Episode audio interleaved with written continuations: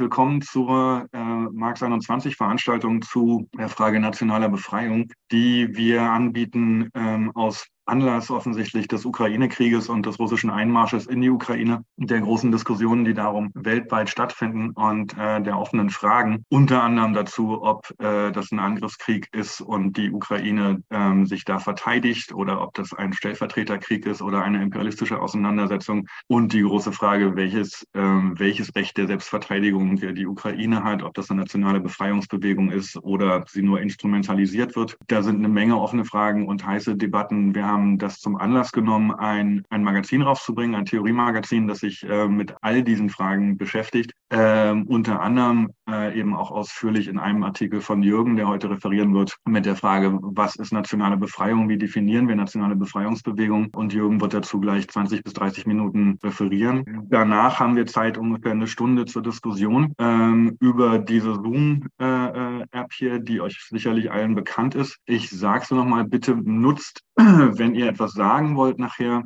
die Funktion äh, hier unten bei Reaktionen Hand heben und dann können wir euch aufrufen. In diesem Zusammenhang ist es auch wichtig, bitte ich alle, die sich jetzt eingetragen haben mit Namen in äh, kyrillischen Buchstaben, die kann ich ähm, nicht lesen. Ich kann dann immer nur versuchen, das irgendwie ungefähr verständlich zu machen. Und dadurch hätten wir ein bisschen technische Schwierigkeiten. Wenn es euch möglich ist, euren Namen noch in äh, lateinischen Buchstaben zu schreiben, macht das bitte gerne. Auf die Weise können wir äh, euch leichter äh, erkennen. Ihr seid jetzt erstmal alle automatisch frei äh, stumm geschaltet und werdet dann freigeschaltet, wenn ihr euch meldet. Jürgen ist in der Linken in Frankfurt aktiv, aktiv und äh, Unterstützer von Marx 21, wird jetzt ähm, referieren und ich melde mich dann, wenn er fertig ist, nachher wieder. Jürgen?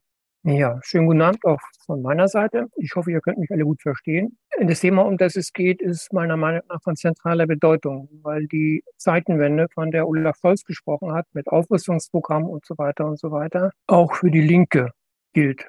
Ich glaube, dass die alten Positionen, die die Linke groß und klein geschrieben bisher in der Öffentlichkeit vertreten hat, einer sehr harten Prüfung unterzogen werden zurzeit und die Linke sich mit ihren Positionen äh, in einer starken Defensive befindet. Ähm, die Forderung der Linken, die nochmal äh, jetzt auf äh, diesem Treffen in Leipzig bestärkt worden sind, sind ja die, also nach einer Verurteilung, ganz klar, einer Verurteilung des Angriffs Russlands auf die Ukraine natürlich äh, eine also Unterstützung, weil die Ukraine selbstverständlich ein äh, Selbstverteidigungsrecht hat gegen diesen Angriff. Ähm, das Ganze wird verbunden mit der Forderung nach zielgerichteten Sanktionen gegenüber Russland und der Aufforderung nach diplomatischen Lösungen zu Verhandlungen, um einem äh, Waffenstillstand und perspektivisch einem Frieden näher zu kommen. Und ich glaube, dass ähm, diese Forderungen nicht wirklich weit tragen. Die Taz hat das in einem Kommentar gestern nach dieser äh, Veröffentlichung der Leipziger Erklärung, die diese Forderung nochmal äh, zum Inhalt hat, auf den Punkt gebracht und gesagt, in Leipzig verurteilt man den russischen Angriffskrieg, äh, billigt der Ukraine das Recht auf Selbstverteidigung zu, aber bitte nicht mit immer mehr Waffen. Und dann die Frage zum Schluss, wie denn dann? Mit Wattebällchen? Und ich glaube, das ist genau der zentrale Punkt, der viele Mitglieder von uns die Defensive treibt und äh, zu Diskussionen anders gibt. Die Forderung nach diplomatischen Lösungen, die erzwungen werden sollen durch zielgerichtete Sanktionen, ist ja eigentlich auch nur mehr, sage ich mal, der hilflose Versuch zu glauben, dass man äh, zwei Kriegsparteien, also die völlig gegensätzliche Interessen nach wie vor haben. Der Ukraine ist ein Großteil ihres Landes besetzt, weggenommen worden. Und äh, Russland hat seine Kriegsziele noch nicht erreicht. Es gibt überhaupt keinen Anlass sozusagen für beide Seiten, sich auf irgendwelche diplomatischen äh, Verhandlungen einzulassen. Und die Sanktionen, die diesen Druck erzeugen sollen gegenüber Russland, um Russland an den Verhandlungstisch zu bringen, die treffen vor allen Dingen die äh, russische Bevölkerung und nicht die Oligarchen, die mit irgend, in irgendwelchen Netzwerken, irgendwelchen Konten, durch die kaum jemand oder gar nicht jemand durchsteigt, äh, ihr Vermögen in Sicherheit gebracht werden. Das, was sie trifft, ist viel zu wenig, als dass es tatsächlich also eine politische Wirkung hätte.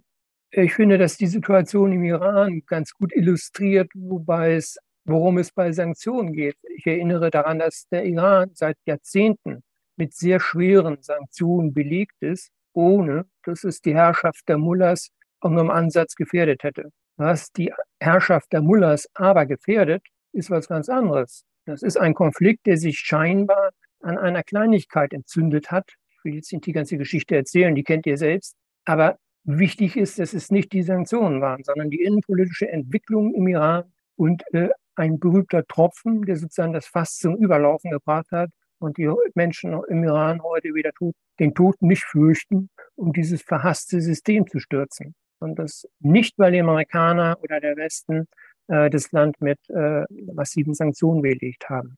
Das macht es meiner Meinung nach unglaublich, also von unglaublicher Bedeutung, sich darüber Rechenschaft abzulegen, womit haben wir es denn in der Ukraine zu tun und wo kann denn unserer Meinung nach die Perspektive liegen, um diesen fürchterlichen Krieg zu beenden und perspektivisch tatsächlich also einen Frieden zu haben, äh, der nicht also sozusagen eine Verhandlungslösung beinhaltet, die den nächsten Krieg bereits wieder vorprogrammiert. Das hatten wir in der Ukraine ja bereits. Dafür gibt es auch viele andere Beispiele auf der Welt, sondern die das Übel sozusagen an der Wurzel packen. Der Krieg in der Ukraine ist ein Stellvertreterkrieg. Das ist im Grunde keine Neuigkeit, wenn ich das hier sage, weil das ist sozusagen Common Sense in der Debatte. Aber ich äh, glaube, dass sich hinter dieser Charakterisierung, es handelt sich um einen Stellvertreterkrieg, äh, unterschiedliche Vorstellungen verbinden. Also wenn unsere Regierung von Stellvertreterkrieg spricht, ich denke, dass dann da zum Beispiel, also mir ist dazu äh, die Bemerkung vom äh, Müntefering eingefallen. Unsere Freiheit verteidigen wir auch im Hindukusch. Das ist ja auf den Punkt gebracht, eigentlich die Politik der NATO, des Westens äh, in der Ukraine. Wir verteidigen, so wird behauptet, unsere westlichen Werte äh, dort äh, gegen das Reich des Bösen, gegen Wladimir Putin. Und äh, ich glaube, dass das eine falsche Interpretation der Einmischung aus dem Westen ist. Ich behaupte, dass es der NATO und unserer Regierung gar nicht wirklich darum geht, also dort irgendwelche äh, Interessen der Ukrainer originär zu verteidigen, sondern dass sich hinter der Behauptung, also es geht um Freiheit und westliche Werte und so weiter, was ganz anderes verbirgt, nämlich eine Fortsetzung dessen, was äh, der Westen in, nach 89, 90 permanent betrieben hat, nämlich eine Ausweitung des ökonomischen und militärischen Einflussgebietes Richtung Osten.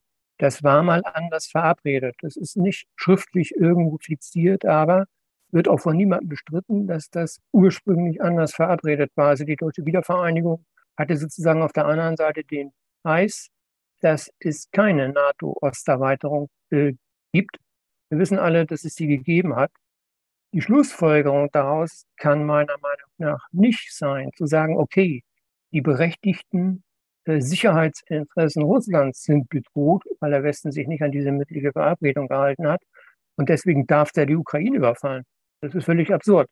Ähm, ich behaupte, dass im Grunde ein großer, starker Wolf oder großes, starkes Wolfsrudel, das ist der Westen, ein kleinen Wolf oder ein kleines Wolfsrudel, das ist Putin mit seinen äh, Anhängern, sich äh, um Einflusssphären balgt um eine Beute beigt. Und die Beute, das ist die Ukraine. Und wer dabei unter die Räder kommt, das ist die Bevölkerung in der Ukraine. Das ist unglaublich tragisch. Das ist fürchterlich. Und ich behaupte, dass die Bevölkerung in der Ukraine einen unglaublich hohen Preis dafür zahlt, für die Entwicklung in der Ukraine, äh, die das Land die letzten 30 Jahre genommen hat. Ich will nicht sagen, dass die selbst schuld sind, damit ich dann nicht missverstanden werde weil da natürlich Faktoren eine Rolle gespielt haben, die konnten beeinflusst werden, aber auch eine ganze Reihe von Faktoren, die von der Bevölkerung nicht beeinflusst werden konnten. Aber das, was wir heute erleben, hat sozusagen eine Vorgeschichte. Es ist das, was Clausewitz mal so äh, schön gesagt hat. Krieg ist die Fortsetzung der Politik mit anderen Mitteln. Das ist auch hier der Fall. 89 hat es in der Ukraine eine Massenbewegung gegeben, und zwar vor allen Dingen oder ausgehend von äh, Bergarbeiterstreiks im äh, Osten des Landes, im Donetsk. Schlechte Arbeitsbedingungen, schlechte äh, Bezahlung, schlechte Versorgung waren der Auslöser. Und äh, diese Massenbewegung so stark, dass sie große Teile äh, des Donnes auch politisch kontrolliert hat. Und diese Massenbewegung äh, hat die politischen Kräfte, vor allen Dingen Studenten im Westen der Ukraine, darin bestärkt, äh, politische Reformen zu fordern, ebenfalls auf die Straße zu gehen. Das war der Auslöser für den ersten Maidan. Diese Massenbewegung war eine Riesenchance, hätte viel verändern können in der Ukraine. Ähm, das ist nicht zu grundlegenden Veränderungen, die über sozusagen, ich sag mal, den Kostümwechsel, was die herrschende Klasse in der Ukraine angeht, hinausgegangen ist, hat verschiedene Ursachen. Sicherlich vor allen Dingen die, dass die politische Erfahrung fehlt. Es gab keine politisch gebündelte Erfahrung in Form einer Organisation, die in der Lage gewesen wäre, gegen die Versprechen der herrschenden Klasse in der Ukraine, die massiv unter Druck geraten war, dagegen zu halten und einen Weg aufzuzeigen, wie man sozusagen aus diesem ersten Schritt, nämlich die politische Kontrolle ganz nahe, in der, fast in der Hand zu haben für das ganze Land, wieder aus der Hand zu geben und den verschiedensten, sag ich mal, Gruppierungen, Strömungen der Oligarchen äh, zu trauen und äh, damit denen die Chance zu öffnen, das haben sie weitlich genutzt, die Chance zu öffnen, sich der, die Ukraine wieder sozusagen untertan zu machen, anzueignen.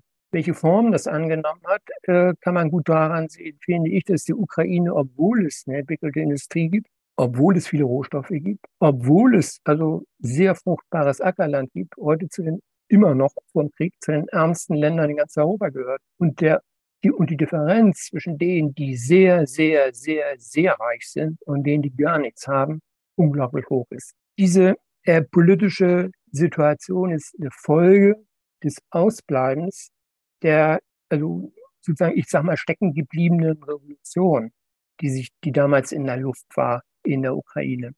Und das ist im Prinzip auch in anderen Ländern des Ostblocks passiert. In der Ukraine kommt dazu, dass es eine Spaltung innerhalb des Landes in Ost und West gibt. Und diese Spaltung in Ost und West auch durch diese Entwicklung der letzten 30 Jahre massiv vertieft worden ist. Eine Orientierung ausschließlich an den Westen, wie es, äh, wofür der Zelensky zum Beispiel und seine Leute stehen, äh, löst im Osten viele Befürchtungen aus. Die wissen sehr wohl, dass westliches Kapital nicht unbedingt der Heilsbringer ist, sondern dass die, die Industrie im, äh, im Osten zum Beispiel möglicherweise die ersten sind, die gezielt abgewickelt werden und dann äh, von westlichen Konzernen übernommen werden und äh, verkauft, also selektiert und verkauft werden und so weiter, dass jedenfalls die Hoffnungen, die damit verbunden sind, mit dem westlichen Kapital soziale Verbesserungen zu erreichen, also eine sehr hohle, sehr hohes Versprechen sein kann. Das ist im Westen tendenziell anders, auch aber mit Unsicherheit verbunden. Ich habe äh, in Vorbereitung auf dieses Referat äh, und den Artikel, den ich geschrieben habe, alles, was irgendwie greifbar war in Buchhandlungen zum Thema, also authentische Berichte von Oppositionellen, von Leuten, die teilgenommen haben an diesen Auseinandersetzungen in der Ukraine gelesen. Und es gibt fast wie einen roten Faden zieht sich durch äh, die Bemerkung auf den Punkt gebracht. Das Erste, was wir gemacht haben, woran wir gedacht haben, war die Lenin-Denkmäler vom Sockel zu holen. Und als wir das geschafft hatten, haben wir uns angeguckt und die Frage gestellt, und was jetzt? Und diese, diese Frage, und was jetzt, die konnten wir uns nicht beantworten. Und ich glaube, dass in dieses Vakuum äh, die Oligarchen, die politischen Vertreter äh, reingestoßen sind. Wie tief der, äh, also oder wie, wie stark die Spaltung in der Ukraine Ost und West ist, kann man auch daran sehen, dass der Zelensky jetzt, oder nicht der Zelensky, sondern der Nationale Sicherheitsrat der Ukraine, das ist sowas wie, ich sag mal, so der ganz harte Kern des Herrschaftsapparates, des Staatsapparates, pro-russische Parteien verboten hat, russisch, pro-russische Fernsehsender verboten hat und äh, Gewerkschaftsrechte eingeschränkt hat und äh, diverse linke Parteien verboten hat.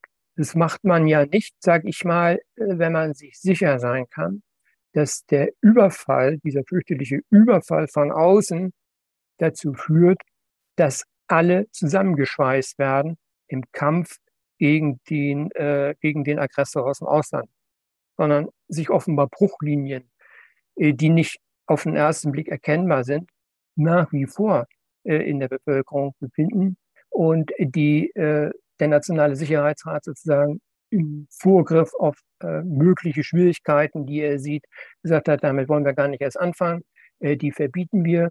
Da sorgen wir dafür, dass äh, wir diesen Kriegsverlauf alleine bestimmen und äh, da lassen wir uns nicht reinreden. Und ich glaube, dass das zeigt, dass es äh, Herrschaftsverhältnisse in der Ukraine gibt, die nichts zu tun haben mit einem Befreiungskampf im originären Sinne.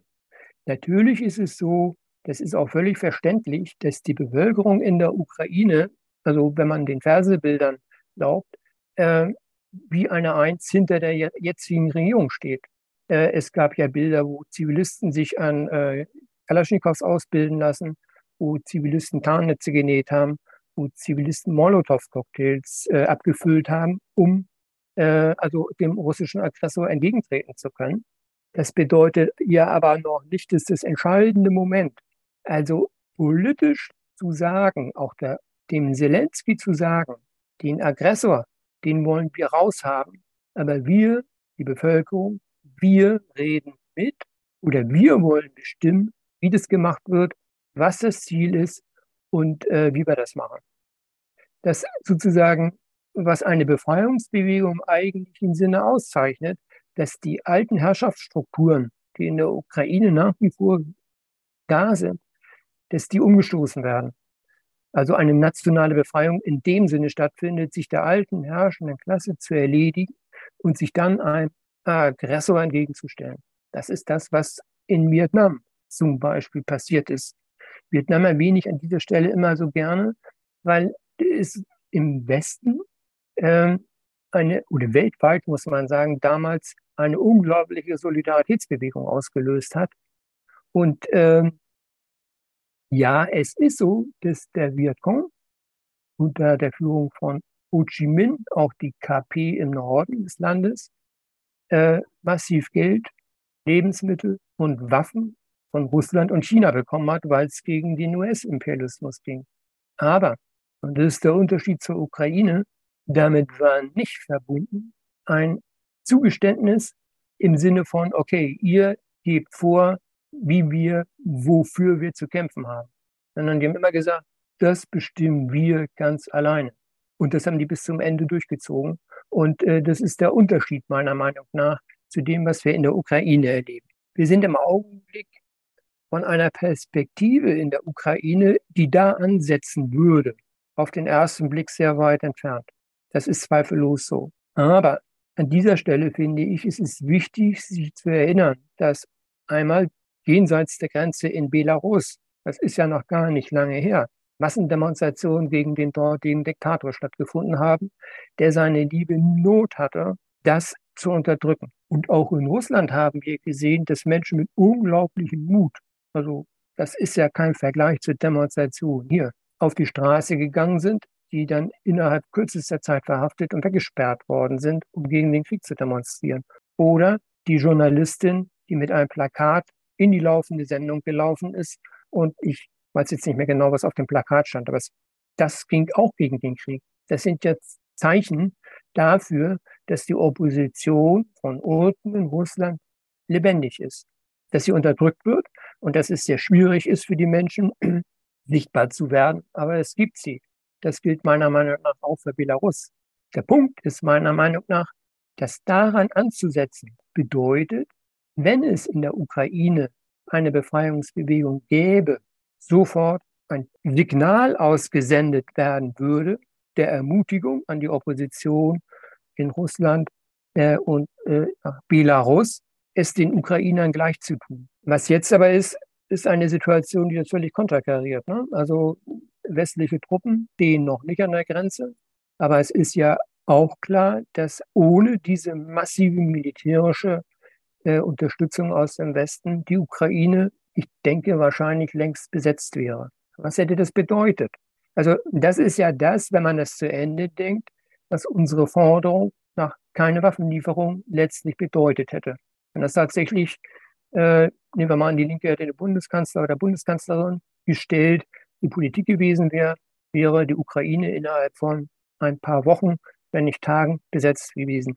Das bedeutet ja aber nicht, dass mit dieser Besetzung automatisch auch sozusagen die Ukraine, was ihr politisches Handeln angeht, was den Widerstand angeht, ausgeschaltet gewesen wären. Es hätte erstmal nur bedeutet, dass das stehende Heer der Ukraine äh, von der russischen Armee geschlagen wird. Danach wäre ein Land so wie in Afghanistan im schlimmsten Fall. Ich erinnere daran bewusst, 1979 ist Russland in Afghanistan eingefallen. Das ging zehn Jahre lang mit dem Ergebnis, dass Russland wieder abziehen musste, erfolglos. Und dieser Krieg in Afghanistan, diese zehn Jahre, waren mit ein Sargnagel für das Ende der UdSSR, weil das unglaublich, nicht nur unglaublich viel äh, Menschenleben gefordert hat und die Bewegung zum Beispiel der Mütter gegen den Krieg auf die Beine gestellt hat, sondern auch den Militärapparat der äh, UdSSR immens geschwächt hat. Und äh, das ist eine Perspektive, an, von der ich denke, dass es wichtig wäre, A, daran zu erinnern, das habe ich gerade gemacht, um B, daran anzuknüpfen, für die Diskussion einer Perspektive jenseits der Einmischung äh, der, äh, also der Einmischung durch den Westen. An dieser Stelle mache ich jetzt einen Punkt und äh, werde dann, ich habe ja noch die Möglichkeit, in einem Schlusswort auf äh, Fragen und verschiedene Diskussionsbeiträge einzugehen, äh, werde ich mich dann nochmal zu Wort melden. Ansonsten danke für eure Aufmerksamkeit und äh, ich bin gespannt auf eure Wortbeiträge. Ja, vielen Dank, Jürgen.